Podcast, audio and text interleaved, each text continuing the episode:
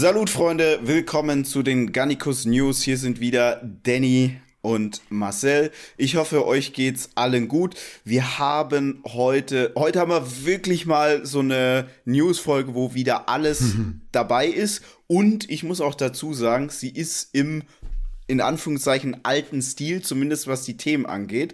Denn ihr habt uns in letzter Zeit öfters mal geschrieben und gesagt, ey, Danny, Walla Galenikus, ähm, einige Themen, die so Fitness, YouTube, Streifen ähm, finden bei euch nicht statt. Und ihr würdet gerne da, darüber wieder mehr hören. Und äh, ja, dem werden wir jetzt auch nachkommen. Ich würde gerne mal in den Kommentaren entsprechend von euch erfahren, mögt ihr das, wenn es dann nicht immer so super sportspezifisch ist? Oder sagt ihr, nee, besser straight Sport und Fitness und Bodybuilding und alles andere wollen wir nicht. Wobei das ja bei der Munich Wristbusters Umfrage ja auch schon ziemlich eindeutig war, dass ihr sagt, das sind Themen, worauf ihr Bock habt. Und ehrlich gesagt glaube ich auch, dass das so auch dieses Mal ausfallen wird. Ähm, diese News-Folge wird euch unter anderem präsentiert von Fit Taste. Alle, die wie ich sind, es weder mögen zu kochen noch einzukaufen, den kann ich auf jeden Fall empfehlen, bei Fit Taste vorbeizugucken. Ich esse es wirklich jeden Tag und es schmeckt mir nach wie vor. Ähm, vielleicht auch kurz äh, ein Supplement-Update und zwar werden wir am Sonntag definitiv den Galenicus Pump und den Galenicus in neuen Geschmacksrichtungen herausbringen. Sonntag wird es auf jeden Fall soweit sein. Wir haben wirklich schon auch eine Überraschung mit am Start. Also es wird sehr, sehr cool vielleicht nur mal kurz zusammengefasst, wir haben den Galenicus Pump so konzipiert, dass ihr praktisch eine halbe Portion Galenicus und eine halbe Portion Galenicus Pump zu euch nehmen könnt und dann habt ihr wirklich einen brutalen Booster, der nicht mehr ganz so brutal ist, was die Steam-Wirkung angeht. Also den kann man dann tendenziell auch mal nach 16 Uhr nehmen und äh, wird dann trotzdem noch um 23 Uhr schlafen können, wenn man jetzt nicht irgendwie überempfindlich ist. Ich glaube, das habe ich so richtig erklärt, oder? Alles optimal. Also ich bin da bei dir und ich freue mich. Also Booster ist eins von den Produkten, das ich tatsächlich auch täglich nehmen würde, wenn ich nicht ins Gym gehen würde. So, das sagt doch schon sehr, sehr viel. Ich würde sagen, ähm, lass uns zum ersten Thema kommen. Ja. Da hast du sicherlich etwas vorbereitet für uns. Ich habe alles vorbereitet. Wie gesagt, der Tenor bei euch war ja zumindest, was ich auch so vernommen habe, die Privatzuschriften. Wir sollen wieder ein bisschen mehr so frei Schnauze, ein bisschen mehr so von der straighten Fitnessrichtung abweichen. Machen wir aber nicht sofort, weil erstes Thema ist tatsächlich Gossip. sehr. Ja, bisschen Gossip gibt's noch, aber äh. wir fangen, wir fangen sportlich an. Wirklich ja. sehr sportlich, sehr interessant auch für die ganze Fitness- und Bodybuilding-Branche.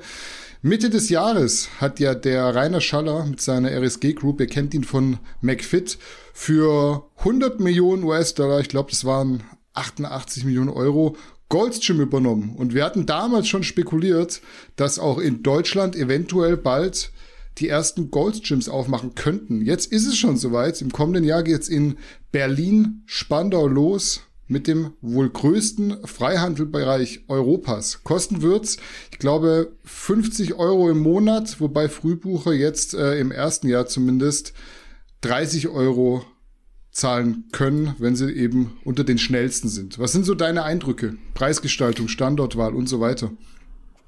Also ich war auch sehr überrascht, als ich das mitbekommen habe, denke aber, es ist ein wahnsinnig kluger Move. Warum? McFit ist eine Marke, die ist mittlerweile nicht nur positiv aufgeladen, sondern da steht jetzt schon so ein bisschen, möchte ich sagen, dafür, dass bei McFit das Proletariat zu Hause ist. Und das ist jetzt für eine Marke natürlich nicht ganz so optimal, wenn die auch mit negativen Punkten geladen ist. Die Marke Goldstream hingegen, die steht eben für echtes, unverfälschtes, leidenschaftliches Bodybuilding. Ich würde jetzt auch mal sagen, die Marke Goldstream ist eigentlich so zu positiv aufgeladen. Warum? Also ich war schon im Goldstream in Venice und das ist definitiv ein cooles Gym. Aber es ist nicht cool wegen den Geräten oder wegen dem Standort oder weil da irgendwas in dem Gym besonders cool ist, sondern dieses Gym in Venice ist eben so cool, weil dort so viele interessante Menschen sind. Also, wenn man dort unter der Woche trainieren geht, egal zu welcher Uhrzeit, du siehst immer irgendwie so ein Fitness-Celebrity sei es ein IFBB Pro der offenen Klasse, sei es irgendwie eine große Instagrammerin, die da trainiert, etc. Also so das Who is Who der Fitnessszene ist dort. Und das ist eben schon sehr, sehr cool. Grundlegend ist da auch ein sehr geiler Spirit. Aber dieser Spirit, der kommt halt von den Leuten und nicht von diesem Gym an sich. Das Gym ist runtergeranzt, man geht da nicht gerne aufs Klo, duschen will da überhaupt keiner. Und als Touri wirst du ehrlich gesagt abgezockt. Ich weiß jetzt gar nicht genau, was die Tageskarte kostet. Ich glaube irgendwie 80 Dollar oder so. Die Wochenkarte hat, glaube ich, 140 Dollar gekostet. Also das ist wirklich schon sehr, sehr teuer dort zu trainieren, wenn man da kein Local ist. Es ist fast schon günstiger, wenn man da irgendwie so ein halbes, Halbjahresvertrag oder sich so ein Monatsticket kauft. Es lohnt sich dann fast schon mehr als so ein Wochenticket. Und wenn man in den USA unterwegs ist, dort ist Gold's Gym auch gar nicht so ein sexy Name wie hier in Deutschland. Also in Deutschland steht Gold's Gym immer auf so einem Podest, aber in den USA ist das gar nicht so. Warum ist das der Fall? Ich war zum Beispiel in Hollywood im Gold's. Das ist wie McFit. Also, wenn du da zu Primetime reingehst, das macht da keinen Spaß zu trainieren. Die Geräte sind noch nicht, also dieses Goldstream ist null standardisiert, sondern jedes Goldstream ist anders. Ich war in Goldstreams, da gab es eine Sauna, ich war in Goldstreams, die waren so echt schick und da war ich in Goldstreams, da war so kein Gerät von einer Linie, sondern so wirklich so von zehn verschiedenen Linien alles komplett zusammengewürfelt. Und deswegen ist in den USA dieser Name gar nicht so sexy wie für die ganzen Bodybuilding-Touristen, die eben immer ins Mekka reisen nämlich das Gold's Gym Venice.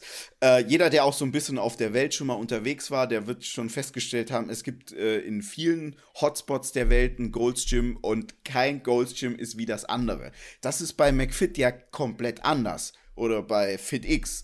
Egal wo du hingehst, das ist immer ziemlich gleich. Also die unterscheiden sich jetzt nicht signifikant. Ähm, ich bin sehr, sehr gespannt, ob das Versprechen, was McFit, also die Rainer Schaller Group, uns da gibt, in Bezug auf das Goldschirm, ob sie das tatsächlich umsetzen können. Also wenn ich da von neuen Maßstäben lese und wirklich geschulten Mitarbeitern und einem Sauna- und Ruhebereich, den es da geben soll, dann denke ich so, okay, das ist so eine wirklich sehr, sehr schöne Idee, aber es zeigt dann halt in der Praxis, dass es nicht so einfach ist umzusetzen, weil es ist so schön zu sagen, wir haben geschulte Mitarbeiter, aber geschulte Mitarbeiter, die müssen dann halt auch schon mehr als irgendwie den Mindestlohn verdienen, wenn das gute Leute sind, ja, also ein mhm. guter PT, der berechnet ja auch nicht nur irgendwie 20 Euro die Stunde. Also dann ist kein guter PT, wenn er das macht. Ähm, und ich tue mich noch so ein bisschen schwer, tatsächlich zu glauben, ähm, dass das alles so gut umgesetzt wird. Einfach auch, weil echtes Bodybuilding ist halt sehr, sehr passionsgetrieben und darin, wo McFit sehr gut ist oder die Rainer Schaller Group ist, im Systematisieren und das dann auch zu skalieren. Und zwar richtig zu skalieren. Nicht im Karl-Style, sondern wirklich skalieren. Ja? Und darin sind die sehr, sehr gut. Aber skalieren heißt eben immer auch so ein bisschen die Seele aus einer Sache nehmen. Und das Goldschirm, diese Marke gerade für Europäer oder für Deutsche, das lebt halt so sehr, sehr stark von der Seele. Und da tue ich mich schwer, ähm, zu glauben, dass sie das tatsächlich umsetzen können. Ich muss aber auch dazu sagen, es gibt ja von der Rainer Schaller Group verschiedene ähm, Konzepte, die sie jetzt schon umgesetzt haben, unter anderem auch das John and Janes und dann noch so ein Yoga-Konzept und ehrlich gesagt machen sie das gar nicht so verkehrt. Daher, ich bin gespannt, was man vielleicht noch sagen muss. Und jetzt, jetzt wird es negative Kommentare und Daumen nach unten, unten regnen, aber Spandau ist jetzt halt echt nicht so der Place to be. Also, das muss man jetzt schon sagen, vom Standort her. Berlin wahrscheinlich die richtige Stadt, weil in Berlin gibt es mit dem ähm, Ende der, der XXXL-Schmiede kein richtiges Hardcore-Gym. Also Berlin, ja, aus der ganzen Welt ziehen die Menschen hierher, aus ganz Deutschland kommen Leute nach Berlin, aber du hast hier kein richtiges Bodybuilding-Hardcore-Gym. Ähm, und dementsprechend sind die Berliner natürlich sehr, sehr durstig. Aber Spandau ist halt jetzt echt nicht die Ecke, wo ich sage, äh, das, das ist gut für einen Hotspot. Aber ich bin gespannt und ich freue mich drauf. Ja, ich bin auch gespannt. Äh, für mich liest sich das Konzept aber so ein bisschen, dass man noch nicht weiß, wohin es gehen soll. Also so ein Freihandelbereich bis 100 Kilo, das ist ja, das zieht ja wirklich die richtigen Tiere an. Aber dieses mhm. Sauna- und Ruhebereich und hochqualifizierte Trainer und Relaxen und beste Beratung, das führt für mich zumindest so ein bisschen auseinander. Man kann es natürlich cool irgendwie kombinieren, aber es liest ja. sich für mich nicht, als würde man genau wissen, in welche Richtung es gehen soll. Also grundlegend ähm, ist es ja eigentlich schon traurig, dass wir im Bodybuilding sagen, gute Beratung und Sauna und Ruhebereich und schwere Handeln, das passt nicht zusammen. Aber ich ja. weiß, was du meinst. Ähm, mhm. Man kennt das eben so nicht. Also die müssten theoretisch richtige Bodybuilder da anstellen, die dann eben die Leute auch, also sehr qualifizierte, ja, nicht jetzt nur, man ist jetzt nicht nur, weil man ein toller Bodybuilder ist, ein guter Trainer. Mhm. Ähm, aber grundlegend ist es so, also ich trainiere ja auch gerne schwer und hart und, und verausgabe mich und mich nervt es sehr, dass dieses Hardcore immer mit ranzig, ekelhaft, du kannst nicht duschen, du willst nicht aufs Klo, dass das so in einer, in, in einem Atemzug praktisch genannt werden muss. Wenn ich da das, das Gym in Wien, ja, was ja wirklich das Gym weltweit ist, das super sauber, da gehst du gerne duschen und du hast mhm. eine super Beratung. Also das und die Jungs, ich glaube, der einzige Grund, warum die keine Sauna haben, ist, weil das Ding ist voll, ja. ja. Ähm, aber die würden da sicherlich auch eine Sauna reinmachen. Also das, das, das ist ja alles cool und es passt ja alles zusammen. Ähm, ich bin mal gespannt, ob dies, das ist ja ein ganz klares Boutique-Konzept. Das ist jetzt nichts für die Masse, McFit ist für die Masse. Gold's Gym, so wie die das umsetzen wollen, mit Kurzhandeln bis 100 Kilo, also pff, das brauchen 99 Prozent der Leute, die ins Gym gehen, nicht. Ja. Ganz klar. Ähm, ich bin gespannt, ob sie dieses Boutique-Konzept wirklich so straight durchziehen oder ob sie es dann nicht später wieder aufweichen, weil du kannst halt ein Boutique-Konzept nicht so schnell hochskalieren. Aber Wer weiß, vielleicht arbeiten die auch mit Karl da zusammen und äh, skalieren mehrere Businesses dann da auch kurz mal hoch. Ja? Ja, ich bin gespannt. Also wir blicken, äh, wie gesagt, mit Spannung in die Zukunft und du bist ja vor Ort. Du kannst ja dann relativ zügig mal einen äh, Lagebericht von äh, direkt vor Ort liefern. Ja, ich werde mich da nicht anmelden, weil Spandau ist mir zu weit weg. ja. Wie für 90 Prozent der Menschen in Berlin, die nicht in Spandau leben. Aber äh, ja, ich werde auf jeden Fall vorbeikommen. So, wir kommen zum nächsten Thema. Der Mr. Olympia wird dieses Jahr ja anders als bisher im Dezember stattfinden. Die Location hat man unter anderem wegen zu geringer Publikumskapazitäten durch Corona jetzt auch nach Orlando verlegt. Trotzdem können natürlich nicht so viele Zuschauer kommen.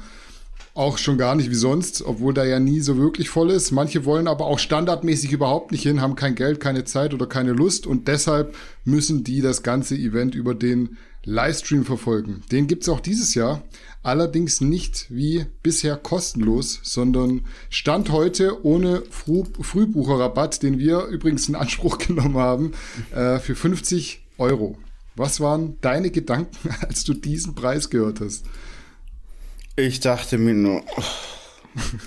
Also, ich, ich, ich will jetzt ja nicht sagen, ich habe es gesagt, aber jeder, der uns ja ein bisschen verfolgt, der kennt ja da meine Prognosen und auch meine Meinung dazu. Ich denke, das ist so ein absolut falscher Schritt für den Mr. Olympia, einen Livestream zu machen, der 50 Euro kostet ich kann die machen natürlich verstehen. Also die haben da jetzt natürlich richtig in die Scheiße gegriffen. Die kaufen das Ding für wie viel Millionen? Boah, was waren über, das nochmal? Über 100 über, Millionen? Über 100, ja. Ja, so und dann kommt danach Corona, was für die, also das ist ja ein Event der Mr. Olympia mhm. und äh, als Veranstalter generell die Eventbranche, die ist jetzt natürlich durch Corona komplett zermalmt worden. Und die versuchen jetzt natürlich auch ihr Investment irgendwie wieder reinzuholen. Wobei man auch dazu sagen muss, über 100 Millionen Investment holst du nicht im ersten Jahr wieder rein. Also das geht gar nicht. In keiner Branche geht das. Ich denke, dieser Livestream, der 50 Dollar kostet, der wird den Sport weiterhin klein halten.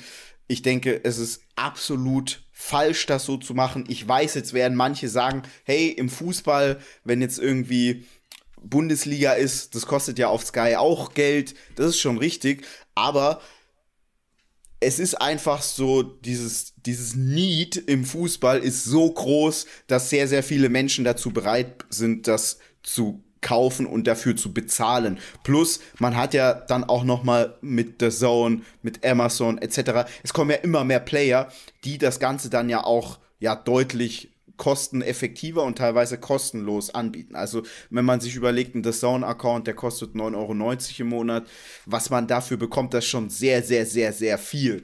Und ich würde auch immer jedem raten, also jetzt mal wieder so ein bisschen Me Media Consulting, wenn ihr irgendwie Inhalte habt und ihr könnt die auf so Plattformen wie Netflix, Amazon Prime, The Zone zur Verfügung stellen, dann immer oder auch, auch Spotify, dann immer das dort zu machen, wo die Nutzer entweder gar nichts zahlen und das Ganze dann eben über Werbung finanziert wird. Also man sagt ja so ein bisschen auch, Werbung ist die Währung der Armen, unter anderem aus dem Grund. Oder eben durch äh, Premium-Accounts, die dann einfach wahnsinnig günstig sind. Also wenn man sich das mal anguckt, welcher Premium-Account, außer ich glaube Sky, kostet mehr als 9,90 Euro mittlerweile, ja. ähm, dann sollte man das immer in dieser Form machen. Und ich hatte es ja auch schon ein paar Mal gesagt, gerade CrossFit mit Reebok und Rogue, die machen das eben sehr, sehr gut. Die haben wahnsinnig starke Livestreams, die über Jahre hinweg sehr, sehr gute Zuschauerzahlen erzielen. Und das lässt dann eben den Sport größer werden. Und das ist sehr, sehr wichtig für so eine Nischensportart, wie ja Bodybuilding auch ist. Wir haben es ja auch schon ein paar Mal gesagt, wenn man in Las Vegas ist, zum Mr. Olympia Weekend, man merkt in Las Vegas nicht, dass der Mr. Olympia ist. Das ist anders, wenn da ein ähm, UFC-Fight ist. Das merkst ja. du in Las Vegas. So. Und dementsprechend muss man einfach so wissen, in welcher Liga spiele ich und entsprechend so vorgehen. Ich glaube schon, dass für viele Menschen das einfach zu viel Geld ist für einen Mr. Olympia Livestream, wo sie ja noch nicht mal die Garantie haben, dass sie einen guten Livestream bekommen. Denn man muss auch sagen, das wurde bisher halt wahnsinnig scheiße gemacht. Und jeder, der jetzt irgendwie Bundesliga abonniert hat, der muss sagen, also das ist so von der Machart 1A. Du hast da sehr gute Kameraperspektiven, sehr gute Moderatoren. Das, da zahlt man dann auch gerne dafür. Und das war jetzt bei Mr. Olympia ehrlich gesagt nie der Fall. Daher ähm, denke ich, für so einen sowieso schon taumelnden Mr. Olympia ist es komplett äh, die falsche Richtung. Aber da würde mich auch deine Einschätzung interessieren, weil du bist ja auch jemand, erstens, der den Mr. Olympia seit wahrscheinlich zehn Jahren live im ja. Internet verfolgt und auch generell ähm, viel Sport verfolgt. Ja, also ich habe jetzt gerade noch mal nachgeschaut. Äh, der Mr. Olympia ging tatsächlich für 70 Millionen US-Dollar an Jake Wood, nicht für 100. Die wurden zwar kolportiert, aber es kam dann nachher nicht zu der Summe. AMI war ja irgendwie sowieso schon stark verschuldet, aber nichtsdestotrotz 70 Millionen Euro. Das musst du erstmal wieder yeah. einspielen oder Dollar und Trotzdem finde ich den Preis äh, mit 50 Euro mega, mega happig. Ich sehe es auch absolut fragwürdig, ob die ganzen Fans dem Neueigentümer, der ja trotzdem bekennender Bodybuilding-Fan selbst ist, diesen Vertrauensvorschuss geben, weil mhm. auch bei einem neuen Veranstalter weiß man nicht, was man hat. Es kann auch sein, das Ganze wird schlechter als vorher. Und ähm, man hat überhaupt gar keine Chance, sich im Vorhinein jetzt darüber zu informieren. Ich gucke mir bloß die Seite an, ich sehe schon Vimeo statt YouTube. Äh, mhm. Vimeo ist jetzt zwar nicht so ranzig wie auch schon bei anderen Livestreams, die dann irgendwie auf iHerb.com oder so ja, gehostet ja. wurden. Ähm, aber auch trotzdem, die Qualität ist unbekannt. Ich weiß jetzt nicht, wenn ich 50 Euro für einen Stream zahle, dann erwarte ich da 4K oder irgend sowas. Und dann müsste man damit ja. werben. Machen sie aber nicht. Also weiß ich schon wieder, äh, da ist fraglich, in welcher Qualität es zustande kommt. Man braucht da mehrere Kameras.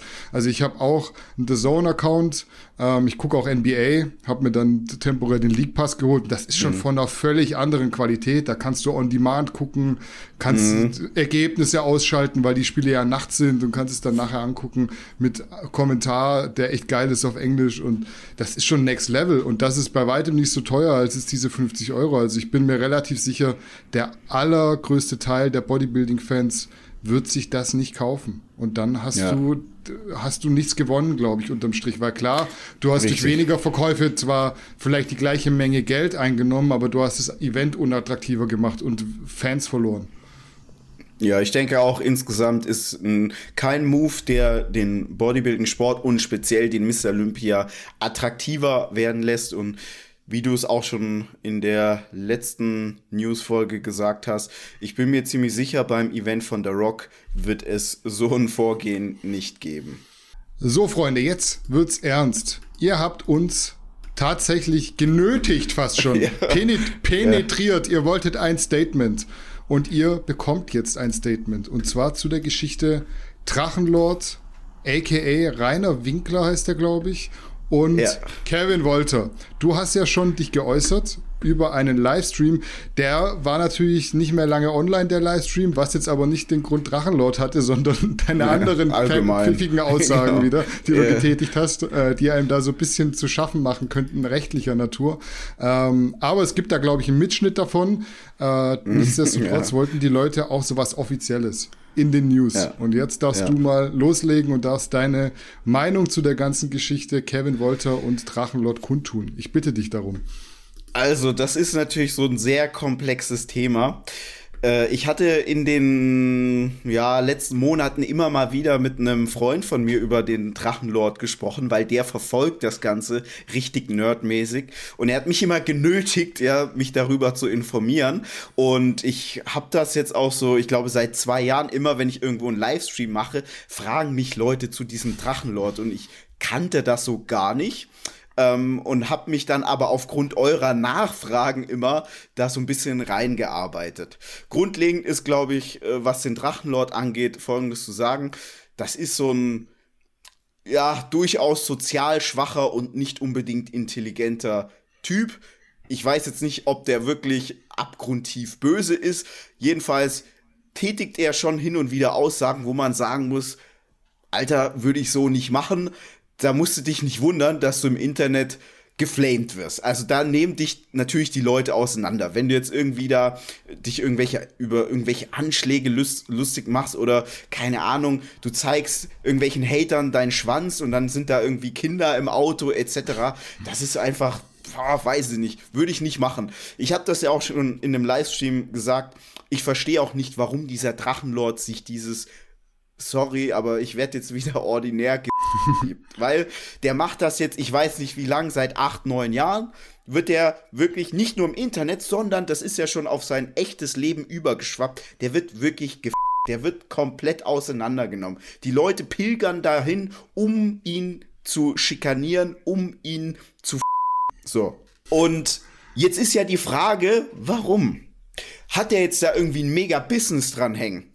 Nein. Also, wenn man sich anguckt, wie er das Ganze monetarisiert, was er für, für Klickzahlen hat, kann ich euch sagen, der wird so im Monat ein paar hundert Euro vielleicht damit machen. Vielleicht, ja. That's it. Der hat da kein, keine Jobs geschaffen. Er muss nicht irgendwie gucken, dass er, weiß nicht, sein Team da über Wasser hält oder ähnliches, Mitarbeiter, sondern ich glaube, es ist einfach nur so es geht ihm nur um Bedeutsamkeit. Denn man muss ganz klar sagen, würde er seine Social Media Präsenz einstellen, dann würde das Ganze auslaufen. Irgendwann mhm. hätten die Leute nämlich keinen Spaß mehr daran, ihn zu ficken. So. Aber ihm ist anscheinend diese Bedeutsamkeit wahnsinnig wichtig und so wie das für mich aussieht, hat er auch nichts in seinem Leben. Also der hat nicht irgendeinen Job und ja, er verdient so geringfügig Geld, aber das, was er damit verdient, mit seiner YouTube-Rumspielerei, also das verdienst du auch bei einem Minijob und Minijobs sind bis 450 Euro. Also das ist meine Einschätzung, was der maximal im Monat macht an, an Cash mit, mit seiner Social Media Präsenz. Und da kann sich jeder von euch ja mal fragen, würdet ihr euch für 450 Euro das Leben komplett zermalmen lassen? Ich glaube, die allerwenigsten würden das machen. Dazu muss man einfach auch sagen, es gibt so gewisse Menschen, wo es schon so ist, es ist besser, wenn die nicht eine Kamera und, und Internet in die Hände bekommen.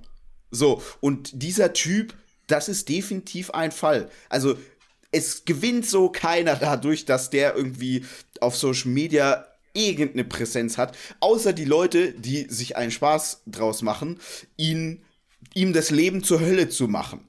Also für mich ist der Typ definitiv kein Opfer. Natürlich, er wird zum Opfer, dadurch, dass er permanent angegriffen wird, aber er könnte ganz einfach die Sache beenden, indem er nämlich sich aus Social Media zurückzieht. So. Und ich kann jetzt so, also Kevin und ich, wir sind so persönlich cool, aber dass ich jetzt das nicht irgendwie voll abfeier, was Kevin auf YouTube macht, das denkt sich wahrscheinlich jeder, der jetzt auch mich so ein bisschen verfolgt und so ein, auch nur aus dem Internet kennt. So. Hast du ja auch schon und, öfter gesagt. Genau, so, das ist so kein Geheimnis. Ähm, ich kann schon verstehen, dass natürlich ein Kevin immer auf der Suche ist nach so noch krasser, noch schockierender, noch äh, irgendwie die Leute mehr triggern, damit man mehr ähm, Klicks bekommt und damit man mehr Geld verdient. Weil warum, warum ähm, findet so ein starker Werteverfall und Niveauabfall auf YouTube statt? Es ist dem geschuldet, dass die allermeisten eben ihr Geld verdienen mit dieser YouTube-Monetarisierung. Also diese nervige Werbung, die jetzt immer kommt, wo dann irgendein behinderter Typ euch erklärt, wie ihr ohne einen Finger zu krümmen reich werdet oder wo ihr euch die nächste Pizza bestellt oder irgendwelche schlechten Supplements kaufen könnt. äh, das ist die YouTube-Monetarisierung für alle, die nicht wissen, äh, was damit gemeint ist. Die wir übrigens mittlerweile ausgemacht haben, weil wir sagen, diese ganze Müll, der da beworben wird, dem wollen wir gar keine, gar keine Plattform geben. Scheiß auf diese, also wir haben damit auch mittlerweile, keine Ahnung, im Monat niedrig vierstellig haben wir damit eingenommen. Aber ich denke mir, ey, wer uns feiert, der soll sich ein geiles Produkt von uns holen. Und wer uns nicht feiert, alles cool. Ist halt so. Gut, aber wir geben diesem ganzen Schund, der da ins Internet geblasen wird, keine Plattform. Jedenfalls ist es so, ein Fitness-YouTuber, der jetzt halt von Sponsorings und von dieser YouTube-Monetarisierung lebt, der ist natürlich schon so ein bisschen äh, gezwungen, da immer, immer noch spektakulärer, immer noch mehr Klicks zu generieren, weil auf YouTube ähm, wird, wird diese ganze Werbung auch immer schlechter vergütet. So, deswegen brauchst du mehr Klicks. Und auf dieser Jagd nach mehr Klicks sieht man ja bei etlichen Kanälen, dass das Ganze irgendwie immer peinlicher wird. Und ich bin mir auch ziemlich sicher, vor 20 Jahren, wenn du da Leute gefragt hättest, glaubst du, dass sich später mal Menschen so in der Öffentlichkeit präsentieren, hätten vor 20 Jahren die meisten Menschen gesagt, nein, definitiv nicht. Aber jetzt sind wir halt nicht mehr vor 20 Jahren. So, und dieser Reiz mit jemandem wie den Drachenlord ein Video zu machen, wo man natürlich auch weiß, das wird sehr, sehr spektakulär spektakulär. Ich kann das schon verstehen. Aber was ich nicht verstehen kann, wie man im Vorfeld nicht seine Hausaufgaben macht. Und Kevin Wolter, der hat ja jetzt auch dann einen Kameramann und ich schätze mal, der Kameramann, der hat dann da einfach nicht sauber recherchiert, weil das ist wahrscheinlich schon der, der so maßgeblich auch so gewisse Themen vorgibt. Und man muss einfach sagen, dieses Drachenlord-Game, und das ist ja ein Game, es ist ganz einfach. Die Leute hören nicht auf, den Drachenlord zu penetrieren, bis er aufgibt. Und jeder, der sich mit diesem Typen gut stellt, wird platt gemacht. Das ist so, so ist das Spiel. Ob ich das gut finde oder nicht, ist egal. Ich habe fünf Minuten recherchiert, ich habe zwei Leute gefragt, die sich damit ein bisschen beschäftigen. Die haben gesagt, Marcel, das ist das Spiel. Erst wenn der Typ am Boden liegt, erst wenn der sein, seine Kanäle abschaltet, ist das Ding vorbei. Und jeder, der bisher sich auf seine Seite gestellt hat, der wurde platt gemacht. Und der wurde richtig platt gemacht mit geleakten Informationen. Also, ich habe jetzt mitbekommen, Kevins Adresse wurde geleakt. So, jetzt kommen irgendwelche mh, hm, Geschichten, ich habe keine Ahnung, ob die stimmen oder nicht, über seine Bundeswehrzeit, etc., etc. Also wenn man da einfach mal recherchiert, was ist mit den Leuten passiert, die sich mit dem Drachenlord gut gestellt haben, das, äh, das hat mich ehrlich gesagt so ein bisschen an so äh, Geheimdienst-Thriller erinnert, ja, wo dann ja. irgendwie so Informat private Informationen über die Person, über die Familie, über den Job etc. Ähm, also geleakt wurden und dann dementsprechend den Leuten ähm, praktisch Beine gestellt wurden. Und wenn man das einfach alle, das kann man ja alles auch nachlesen. Wenn man das alles mitbekommt, dann muss man sich schon die Frage stellen, okay, ist es mir jetzt die Internetgauklerei wert? Ist es mir jetzt die Klicks wert? Wenn dem so ist, wenn man am Ende des Tages sagt, ich weiß, worauf ich mich einlasse, ich mach's trotzdem, dann ist es cool. Aber ich glaube jetzt nicht, dass am Ende des Tages ein Kevin ähm, wusste, was da auf ihn zukommt. Und da muss man ganz klar sagen, da hat dann Kevin oder auch sein Team einen echt schlechten Job gemacht. Und jetzt ist ja auch noch so, Krisenmanagement ist so ein sehr, sehr schwieriges Thema. Und wenn man jetzt die Kommentare sich durchliest, die Flut an Kommentaren, also hier hat Videos mit fast 50.000 Kommentaren. Also wenn ihr jetzt mal auf YouTube guckt, irgendwelche Welthits mit so paar Millionen, paar hundert Millionen Aufrufen, die haben 50.000 Kommentare. Äh, und die Daumen nach unten und dann die Daumen nach oben. Und dann sind auf einmal von diesen Daumen nach oben ein Drittel der Daumen nach oben wieder weg weil danach geholfen wurde. Man, also ich weiß jetzt auch nicht von wem. Es kann, können Hater gewesen sein, die Kevin 1 auswischen wollten. Die kaufen ihm scheiß Daumen nach oben, scheiß Views auf das Video, dann verschwinden die wieder und dann kriegst du natürlich noch mehr Shitstorm. Mhm. Kann aber auch sein, schlechtes Krisenmanagement und man dachte sich, ähm, ich kaufe jetzt mal ein paar Daumen nach oben, um dem Ganzen entgegenzuwirken.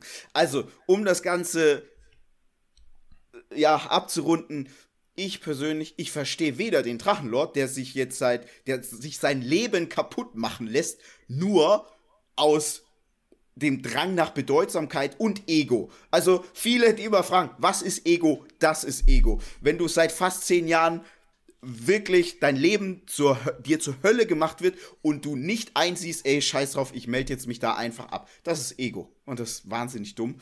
Und verstehe ich nicht. Ich verstehe es aber auch nicht, wie man sich mit so einer negativ aufgeladenen Person ähm, einlassen kann und sich dann auch noch auf die Seite stellen kann. Weil man muss jetzt auch sagen, in diesem Livestream mit dem Drachenlord, da hat sich ja Kevin schon eher auf die Seite des Drachenlord gestellt und er hat in dem Livestream auch noch gesagt, die Haters sollen kommen, das halte ich schon aus. Und jetzt sind sie gekommen und ich glaube, er hat das schon alles unterschätzt. Also mir tut es so persönlich für Kevin leid, aber vielleicht ist das auch so für alle, alle Internetgaukler jetzt mal so ein bisschen Warnschuss, sich zu sagen, okay, wir sollten uns vielleicht noch so ein gewisses Niveau beibehalten. Jetzt habe ich viel erzählt. Danny, du hast da sicherlich auch eine Meinung. Ich habe eine Meinung, wie immer, natürlich. Also das sind am Ende die Geister, die du rufst, ganz klar.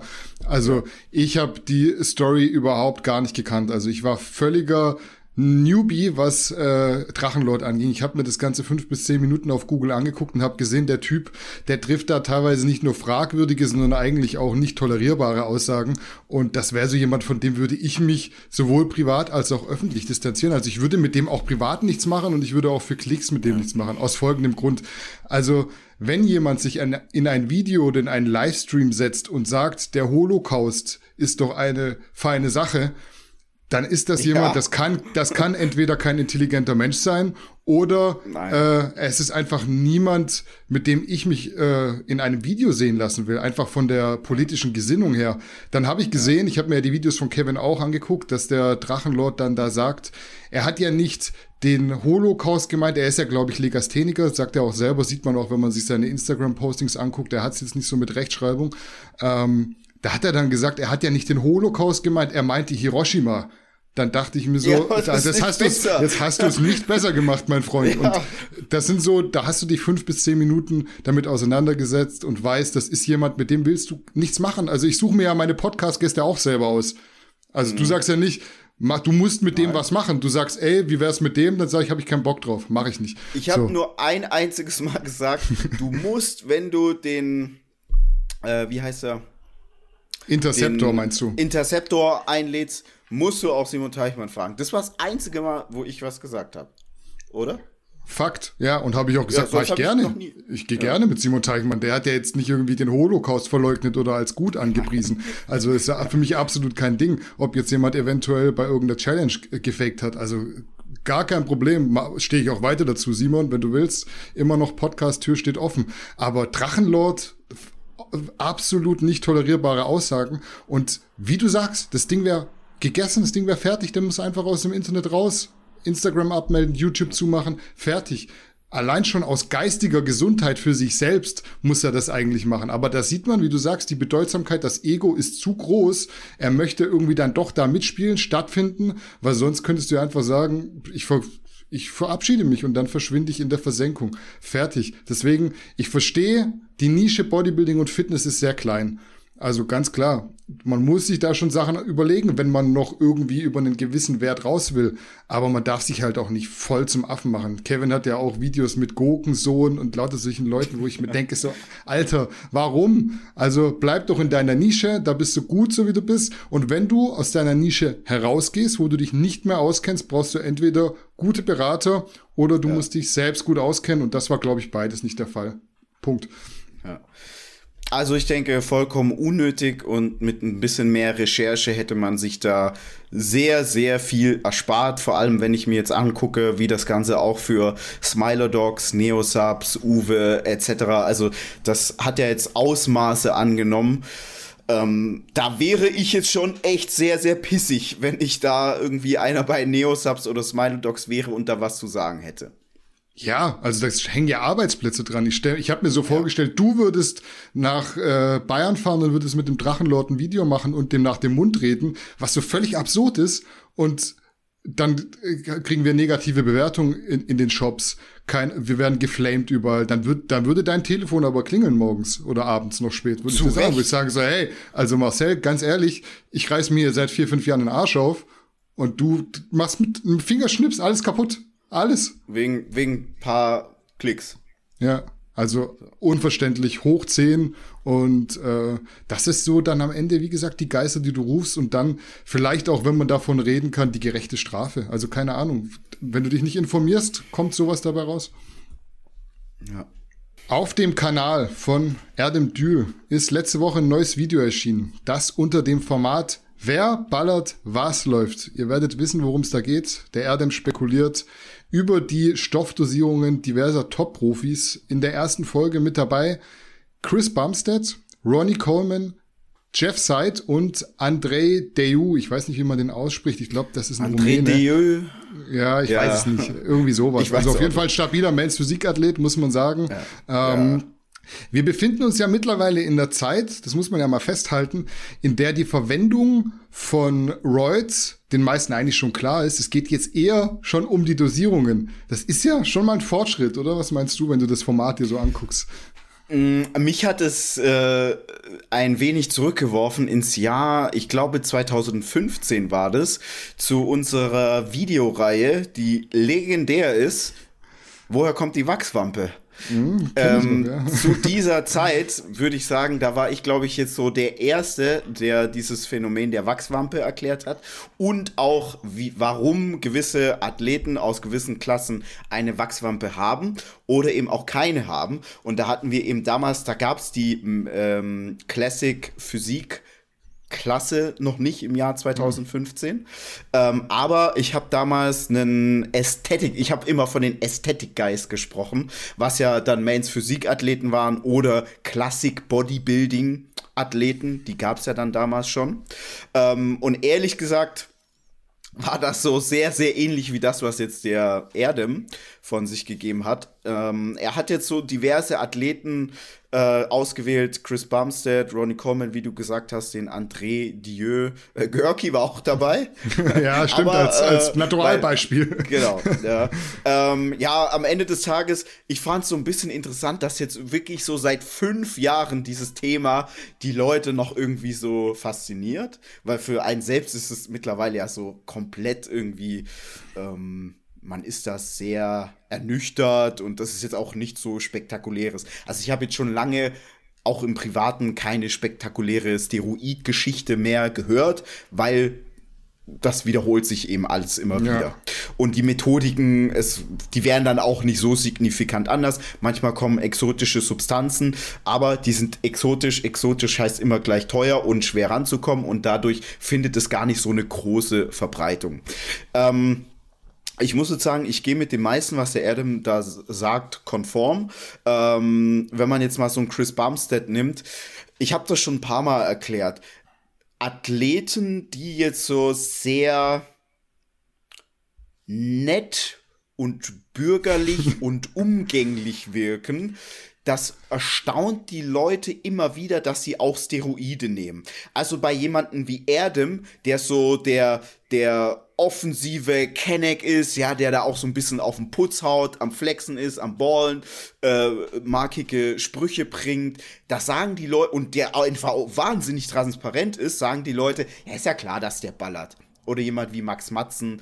Ähm, aber jemand, der einfach so sozial angepasster ist, wie jetzt ein Chris Bumstead oder auch, wenn wir jetzt nach Deutschland gehen, also ich habe das schon oft gesagt, aber das ist immer wieder, äh, werde ich damit konfrontiert, Athleten, die eben so ein, so ein Saubermann-Image pflegen, wie jetzt ein Smart Gains, Johannes Lukas, fallen dir da noch ein paar ein von den Deutschen? Keine schwierig. Ich will jetzt nicht wieder irgendjemand, der nicht, der, der Netty claimt und nicht Netty ist, eventuell da in den Raum schmeißen, aber ihr, ihr wisst, ihr wisst was ist. ich meine. So ein Chris Bumstead, das ist natürlich auch so ein Typ, den guckst du an und sagst, ja, der sieht gut aus, freundlicher Typ, der hat jetzt nicht irgendwie Glatze, äh, Boxerschnitt, äh, rennt jetzt nicht immer mit irgendwelchen Pumper-Klamotten aus Handtuchstoff rum, sondern der wirkt jetzt schon so sehr gesellschaftlich konform. Und dann ist es für die Leute immer sehr schwierig, sich da vorzustellen, dass diese Athleten nicht natural sind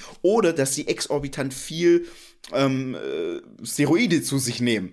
Und äh, ich glaube, das ist so ein Aspekt, den hat der Erdem da nicht erklärt. Aber das Beispiel mit Chris Bumstead, das ist so perfekt, weil Chris Bumstead hat halt kein, kein typisches Bodybuilder-Auftreten. Es ist eben nicht so dieses stark proletarische, sag ich jetzt mal. Ähm, und daher sind die Leute dann oft erstaunt. Was er sagt über Chris Bumstead, ich bin gehe mit ihm d'accord. Also ich würde auch sagen, Chris Bumstead, der wird so alles ballern, HGH, Insulin etc. Ähm, in anderen Dosierungen, wie es jetzt irgendwie ein Begrami macht, gar keine Frage. Aber er wird auf dasselbe zurückgreifen. Der Stack wird ähnlich aussehen. Die Dosierungen werden nicht ganz so hoch sein. Ähm, das, was er über Ronnie Coleman gesagt hat, da gehe ich auch eigentlich d'accord.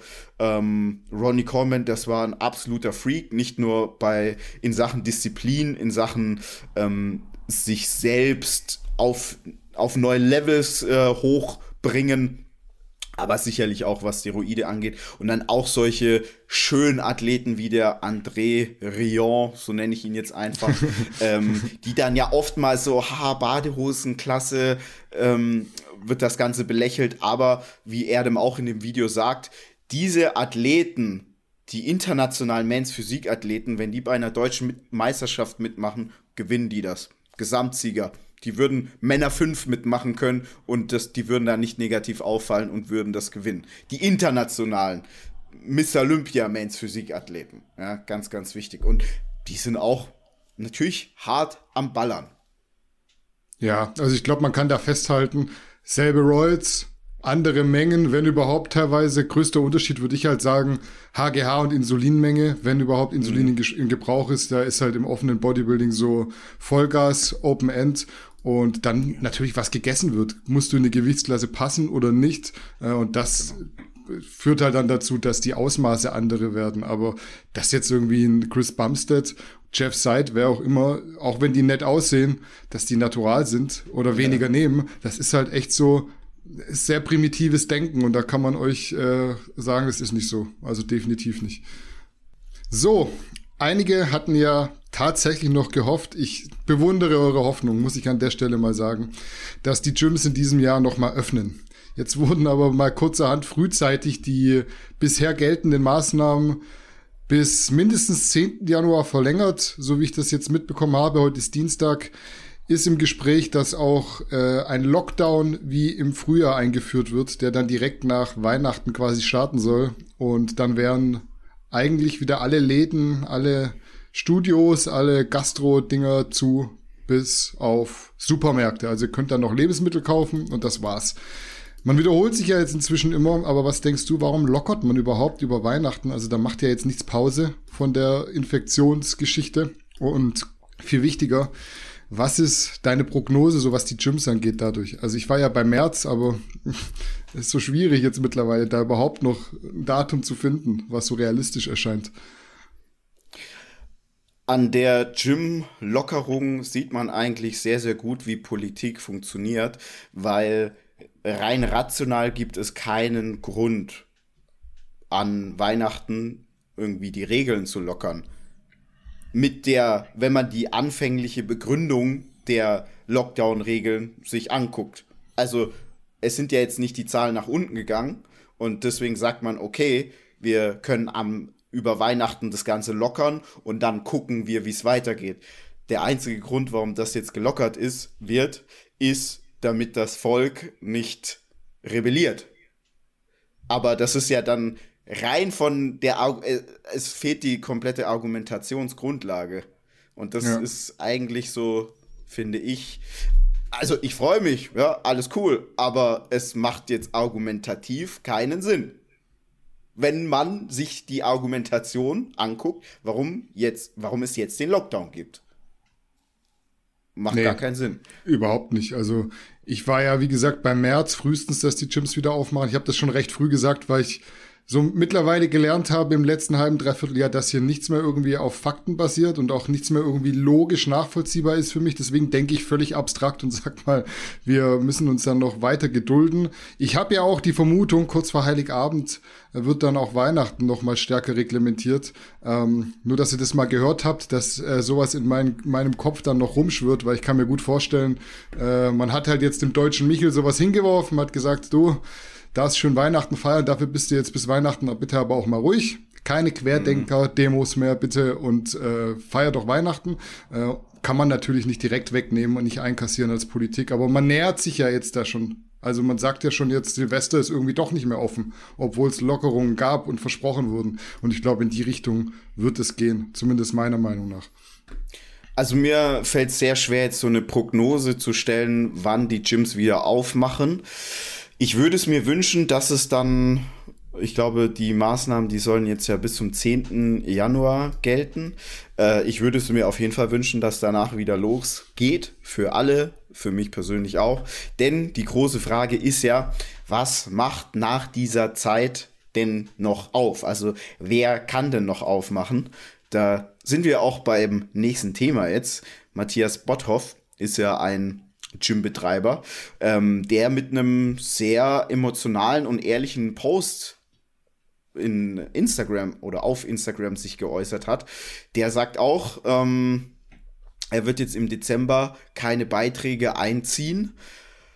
Aber besser wird die Situation bei ihm nicht. Und diese Geschichten oder diese Schicksale sind, Geschichten klingt zu erfunden, sondern ja. diese, diese Schicksale die gibt es ja sehr, sehr häufig in Deutschland, nur dass die eben oftmals anonym vonstatten gehen, weil eben nicht irgendwie eine Person des öffentlichen Lebens dahin, die, die steht halt nicht dahinter und deswegen kriegt das dann irgendwie nur ein kleinerer Kreis mit, wie jetzt in, als jetzt im Fall von Matthias Botthoff.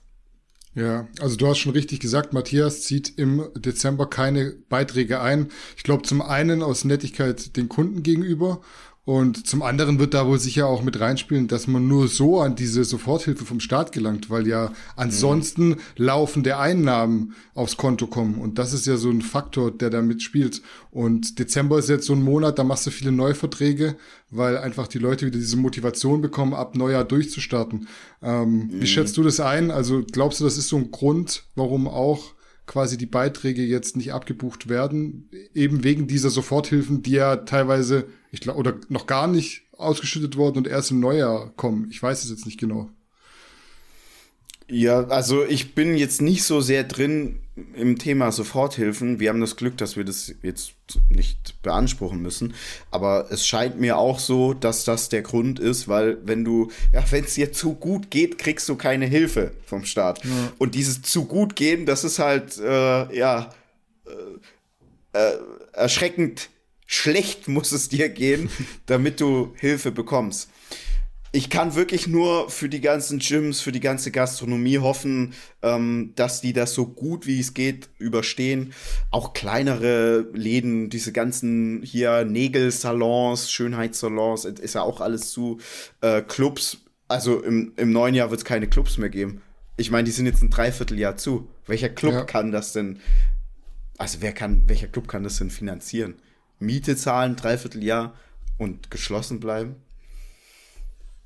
Ja, wir gucken schwierig. auf jeden Fall. Wir müssen das auf jeden Fall weiterhin thematisieren, weil es ist ja auch so das, was aktuell stattfindet in der Fitnessszene, nämlich dass nichts geht eigentlich. Und ich werde das mhm. tatsächlich auch mit dem Matthias Botthoff besprechen. Weißt du jetzt noch nicht, habe ich vorher erst äh, ja. quasi kommuniziert. Also äh, ich ja. werde mit dem Matthias dieses Jahr noch einen Podcast machen darüber, weil mhm. das mit Andreas Bosse, den hatte ich ja neulich auch zu Gast, kam ja auch sehr mhm. gut an bei euch. Und das sind ja gerade so die Sachen, die die Fitnessszene bewegt sozusagen. Und Richtig. der Matthias ist einfach auch, der ist an der Quelle, der ist direkter Betroffener und der wird mir da einen Tag vor Heiligabend, am 23.12. Okay. Ich habe es noch nicht fix gemacht, aber der, der Matze ist bereit. Wer es heißt, der wird mit der Rede und Antwort stehen auf jeden Fall. Er hat ja jetzt praktisch ja, leider Zeit.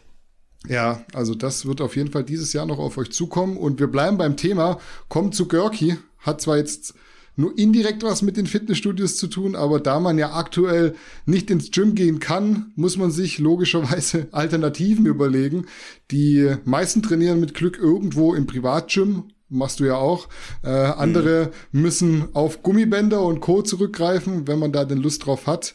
Görki ist davon ausgenommen, der hat nämlich mal eben aufgerüstet und sich ein Home Gym in die Wohnung gebastelt. Kostenpunkt mhm circa 10.000 Euro. Was sagst du da zum finanziellen Aspekt einmal und vielleicht auch so zur gewählten Ausrüstung? Du hast ja Görkis Video gesehen wahrscheinlich. Mhm, ja, also zunächst einmal muss ich sagen, Görki sieht mit dem Bart deutlich stabiler aus. Den sollte er auf jeden Fall behalten. Ich glaube, seine Freundin mag ihn nicht so, aber Görki, ich finde ihn gut, ja. musst, du, musst du dran lassen. Ich habe mir das Video angeguckt. Äh, ich kann Görki auch verstehen, weil wenn man jetzt nicht das Glück hat, irgendwo in ein Gym heimlich still und leise rein zu können, dann ähm, nur sich jetzt irgendwie mit Bändern fit zu halten und vor allem so lange. Ja, es ist ja jetzt dann schon wieder bald ein Vierteljahr. Ähm, ja. wo wir im Lockdown stecken werden. Ähm, da will man natürlich schon so ein bisschen vernünftig auch trainieren. Er hat das Ganze ja auch äh, relativ ausführlich und gut erklärt und sagt, dass er aufgrund seiner Influencer-Tätigkeit und er ist ja auch wahrscheinlich in seinem Gewerbeschein steht nach wie vor, dass er Personal Trainer ist, kann er das Ganze auch steuerlich geltend machen. Also das heißt, er kauft die ganzen Geräte, muss dann aber die Mehrwertsteuer also er muss sie zahlen, kriegt es dann aber zurück, was natürlich nicht unerheblich ist bei 10.000 Euro. Und äh, er hat auch in seiner Wohnung einen extra Raum, ähm, den er dann praktisch auch noch mal äh, gewerblich nutzen kann. Also er macht das jetzt schon so sehr klug vom, vom steuerlich vom steuerlichen Aspekt her, äh, ist jetzt aber für die meisten normalen Menschen nicht umsetzbar, weil allein schon die meisten Menschen wahrscheinlich, die in Berlin wohnen, nicht einfach mal einen Raum zur Verfügung haben, in den sie ein Home Gym integrieren können. Äh, grundlegend kann ich so alles verstehen, was er sagt. Ich hätte mir jetzt nicht ein Laufband geholt, ähm, ja. weil ich sage, dann, also ich gehe nicht so häufig, aber ich gehe auch joggen Ähm, ich muss sagen, aktuell im letzten Lockdown war ich mehr joggen, weil ich äh, schlechter trainieren konnte. Jetzt kann ich besser trainieren und dort, wo ich trainiere, habe ich dann auch ein Assault Bike oder eine Rowing Maschine und dann kann man da auch schon gut trainieren. Und äh, da ich einen Hund habe, gehe ich halt oft mit dem Hund raus. Und dann wird Kimbo auch mal zu einer Joggingrunde genötigt. Und ich finde es immer so ein bisschen anspruchsvoller, wenn man draußen joggen geht. Ich kann es verstehen, dass man es auf dem Laufband mag, weil dann kannst du dir einfach irgendwie was anschauen. Ich kann auch gut lesen beim Joggen. Ähm, oder ein Hörbuch anhören und wenn du draußen joggst, dann muss man schon sagen, ist es kognitiv immer so ein bisschen anstrengender, vor allem jetzt bei den bei der Witterung, weil dann ist zum Beispiel nass, dann willst du um die Pfützen herumlaufen, dann hat's vielleicht mal ein bisschen Schnee, dann hat's da irgendwie einen Stein, dann hast du mal einen Stein im Schuh. Ist halt so die die stärkere Challenge, aber so intensiv wie er das nutzt, er hat gemeint, er nutzt das jeden Tag und ich habe Görki auch oft im Gym getroffen, als man noch ins Gym konnte, ja, im, im Fit One Schöneberg äh, und als er da auch noch in der Ecke gewohnt hat.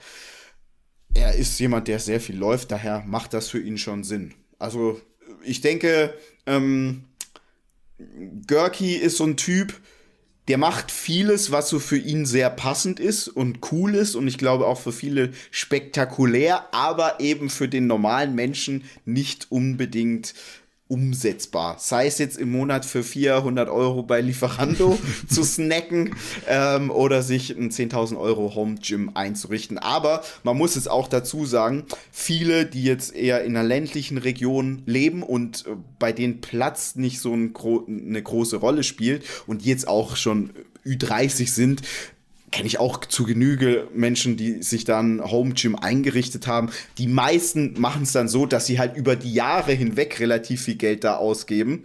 Ähm, und ja, durch so einen Lockdown passiert natürlich alles immer viel, viel schneller und dann gibt man eben schneller mehr Geld aus. Aber ähm, ich bin mir ziemlich sicher, die, die ein bisschen älter sind und in einer ländlichen Region leben, von unseren Zuschauern und Zuhörern, die werden sich jetzt denken, die sich auch ein Home Gym eingerichtet haben, ah, wenn ich jetzt mal so zusammenrechne, was ich ausgegeben habe, da habe ich jetzt nicht unbedingt weniger ausgegeben. Nur wahrscheinlich nicht so schnell. Ja, also Laufband war halt sehr teuer, sieht man äh, auch ist ein gutes Ding, muss man definitiv sagen. Also da kann man ja irgendwie so gegen andere Leute auch betteln und hier Strecken laufen auf dem Display. Mhm. Also Rest sieht auch vernünftig aus, auch vom Preis her. Ich glaube, jeder, der so die Preise kennt, der weiß, gerade Gewichte sind auch noch sehr teuer, ähm, wenn man die da in Scharen rankarrt, um auch so ein vernünftiges Training äh, durchführen zu können. Ich denke, er kann da sehr gut damit arbeiten. Vor allem gebe ich ihm recht in Zukunft wird sowas mit den Lockdowns noch häufiger passieren ja. oder zumindest ist die Wahrscheinlichkeit sehr hoch und im Gegensatz zu vielen anderen, die sich bloß aufregen, macht er, glaube ich, das Beste draus einfach. Alles klar, wir kommen zum letzten Thema für heute. Es geht nochmal in die Gossip-Richtung. Ihr habt es gewünscht, ihr bekommt. Wir passen uns da euch an auf jeden Fall auch. Ähm, wir sind auf ein Video gestoßen von einem guten Enes Witwit, so heißt er zumindest auf YouTube, hat 13.000 Abonnenten, macht hier auch regelmäßig Interviews und Statements zu diversen Personen der Szene, aber auch anderweitigen Personen anderer Szenen. Hat jetzt ein Video gemacht, ein Interview mit Karl S. Und äh, da kam dann schon auch noch mal raus, was wir, glaube ich, auch in einer anderen Newsfolge schon mal thematisiert hatten, mhm. dass der Karl dem Tim Geld schuldet. So. Der Karl hat aber jetzt in einem Interview gesagt, wenn ich das Ganze mal so Revue passieren lasse, Bilanz ziehe und das äh, miteinander gegenrechne, dann ist es eigentlich so, dass der Timmy mir Geld schuldet. So hat's der Karl gesagt. Du hast das Video auch gesehen. Was sagst mhm. du dazu? Ist ja so ein ewiges Streitgespräch zwischen den beiden. ja, also grundlegend hier der Enes Witwit, äh, der hat so ein paar ganz gute Interviews. Also jeder, der so ein bisschen ähm, ja diese für, sich für diese Coaching-Szene interessiert, der kann da auf jeden Fall mal hineingucken, weil es gibt jetzt da nicht so viele Interviews in dem Bereich. Ähm, es gibt, glaube ich, insgesamt drei Interviews mit Karl S. Mhm. Die sind jetzt alle meistens nicht so äh, fitnessbasiert. Nee, ich sehe gerade vier Interviews gibt's mittlerweile. Ähm, grundlegend hört man da auch nicht so viel Neues von Karl. Und auch diese Tim Gabel schuldet mir Geld Geschichte, die ist jetzt eigentlich auch schon so etliche Male besprochen worden. Wer jetzt da bisher nichts mitbekommen hat, der Tim Gabel, der war ja mal bei Karl S. gesigned. Tim Gabel wurde durch Karl S. praktisch damals mit groß gemacht, wobei das dann ja auch relativ schnell wieder in die Brüche ging. Ich glaube nach ungefähr so zwei Jahren und äh, seitdem der Tim praktisch sich selbst noch größer gemacht hat, beziehungsweise mit dem InScope zusammen. Ich denke, das hat sich schon auch immer gegenseitig ganz gut befeuert. Jedenfalls wie das eben meistens so ist, wenn so ein un, wenn ein Geschäft unprofessionell geführt wird, dann gibt's immer viele Probleme. Das ist eigentlich immer Root of all evil. Das wiederholt sich auch immer, immer wieder. Es ist immer dasselbe. Und so ist das auch in deren Fall gewesen. Ähm, Karl S. wurde jetzt in diesem Interview damit konfrontiert, dass Tim Gabel sagt, dass er praktisch vor Gericht gegen Karl gewonnen hätte und Karl dem Tim Geld schulden würde. So. Ähm, man muss jetzt dazu sagen, oft, wenn es um juristische Themen geht, ähm, dadurch, dass die meisten eben keine Juristen sind, sagen sie dann, schildern sie alles sehr laienhaft und dann ist es so sehr ja, schwierig als Außenstehender auch so 100% dahinter zu steigen. Also, so wie ich das verstanden habe, schuldet jetzt nicht Karl S. dem Tim Gabel Geld, sondern eine Firma, die der Karl mittlerweile liquidiert hat, also praktisch abgemeldet vom Markt. Ähm, und die hat dem Tim Geld geschuldet. Also nicht die Person Karl S. Man muss ja immer unterscheiden. Ja? Also Gannikus GmbH ist nicht gleich Marcel Graschop. Ja? Das ist ja eine Person, ist eine eigenständige juristische Gesellschaft so gesehen. Und ähm, Jetzt hat aber der Karl in diesem Interview gesagt, ey, ich habe damals dem Tim Firmenwagen gegeben, äh, krasse Businesses äh, ihm an die Hand gegeben.